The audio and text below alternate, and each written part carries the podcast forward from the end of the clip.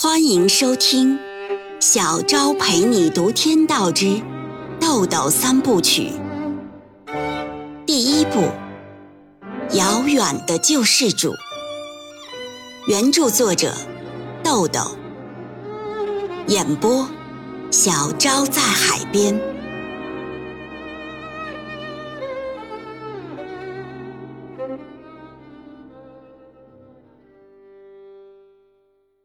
第五十九章，冯世杰侧身看了一眼音响，略显拘谨的笑着说：“哎，丁哥，打开音响听听。”丁元英说：“想听就开，唱片呢都在那屋的书柜里，自己挑。”或许是发烧友嗜好唱片的天性，这一下让他们来了精神，居然没人开音响了。三人全都到书房里去浏览唱片，两个贴墙而立的书柜，除了少许的工具书之外，几乎放满了唱片，足有一千多张。这对他们无异于发现了一处宝藏。他们放下这一张，拿起那张，居然张张都是原装的世界著名唱片公司产品，有不少新唱片，甚至在 CD 圣经和音响杂志上都没见过。刘冰和冯世杰嘴里除了“哇”，已经发不出别的声音了。三人非常投入地挑了一会儿出来，冯世杰手里拿着几张他们只凭封面挑出来的、不知片名和内容的唱片。叶小明打开音响，把其中一张放入 CD 机。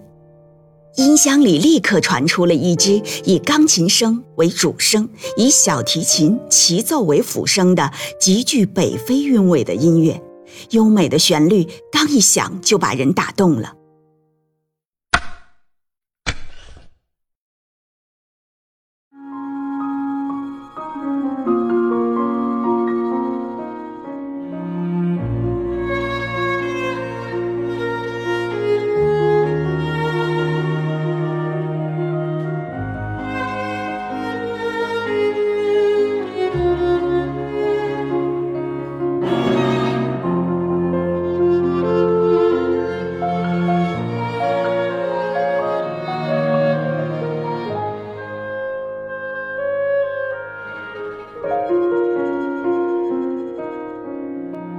冰赞叹的直摇头说：“唉，不说了，真没啥可说的了。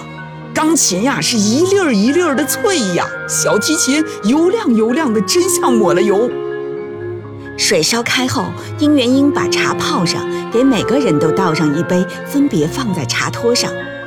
冯世杰感叹地说：“别说这套音响了。”我听了瑞小姐的那套音响回去以后，就再也不开我自己的音响了，真不能听了呀！哎呀，多明哥的嘴越听越大，海飞兹的琴越听越肥，哎，受不了，受不了！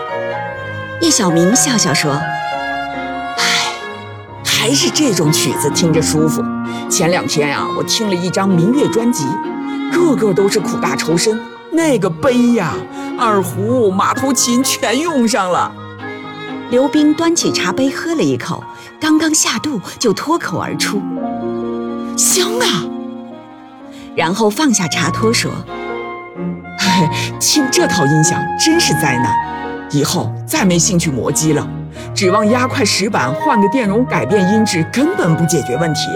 说到底呀，还是得挣钱，好音质得凭银子拼出来。”叶小明见丁元英一直没说话。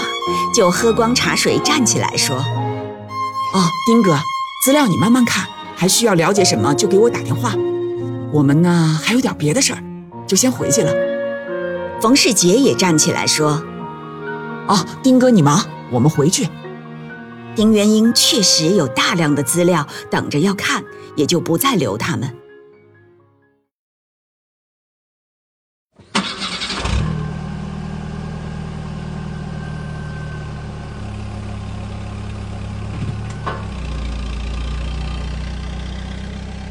刘冰三人下楼，坐进吉普车里。冯世杰开上车，驶离嘉和园小区。三人的心情很愉快，也很兴奋，你一言我一语，在车上聊起来。冯世杰问坐在副驾驶位子上的叶小明：“哎，你说丁哥算不算发烧友？叶小明说：“不算不算，只能算个玩家。看人家这活法，听着音乐，喝着茶，不急不躁的。”刘冰从后座凑上前说：“嗨，丁哥这活法简直就是神仙过的日子。早知道会有今天，哎，我当初说啥也不能赚丁哥的钱，是不？”叶小明说：“嘿，你真有这些？现在把钱退了也不迟啊。”刘冰说：“哎，那怎么行？那不是打丁哥的脸吗？哎，哥们儿，我突然想到，既然有人给咱投资了，那还用咱出钱吗？”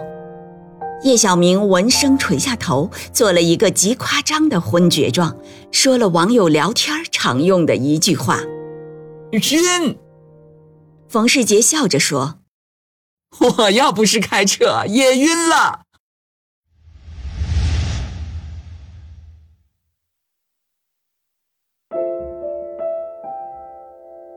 下班时间已经过了，办公室里只剩下芮小丹一个人。他还在赶写一份结案材料，这是一个由侦查马王黑恶集团案派生出来的贩卖巨额假币的案子。经查实，与马王黑恶集团案并无直接关系。写完之后，他把结案材料连同审讯笔录等相关文件放入卷宗，锁进抽屉，又从另一个抽屉里拿出一个里面装有东西的档案袋，拎上包，锁上门走了。下楼梯时，四周没人，他拿出手机给丁元英打电话说：“乖，都闷在家里好几天了，我带你出来散散心吧。”嗯。好，现在就去找你。但是他没想到楼梯口拐弯的走廊处有人。胖子赵国强正让队长雷剑锋看一份有关案子的材料，他的话正好让他们听到。赵国强怪声怪气地笑道：“还还乖，好麻哟。”他故意把那个“乖”字的音拉得老长老长。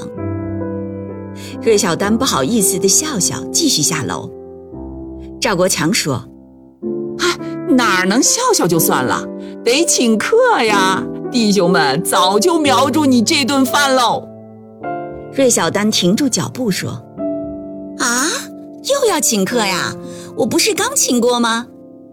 赵国强哈哈笑着说：“那顿呀，是你大难不死的请客，这顿是……”乖的请客，芮小丹笑道：“哈哈哈哈好好，我请。”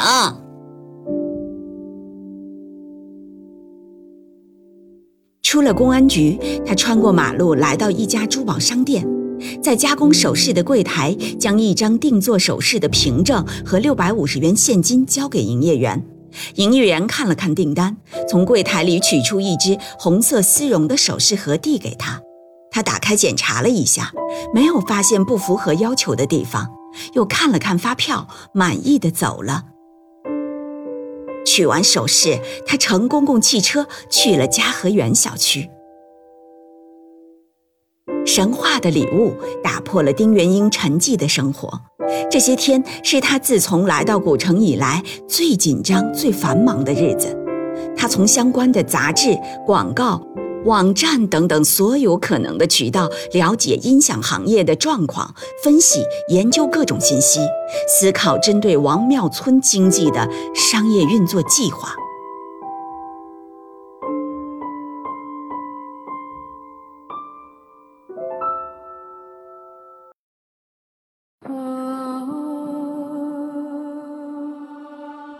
每晚八点，小昭陪你读《天道之》。豆豆三部曲，每天更新一集，欢迎您的收听与订阅，我们不见不散哦。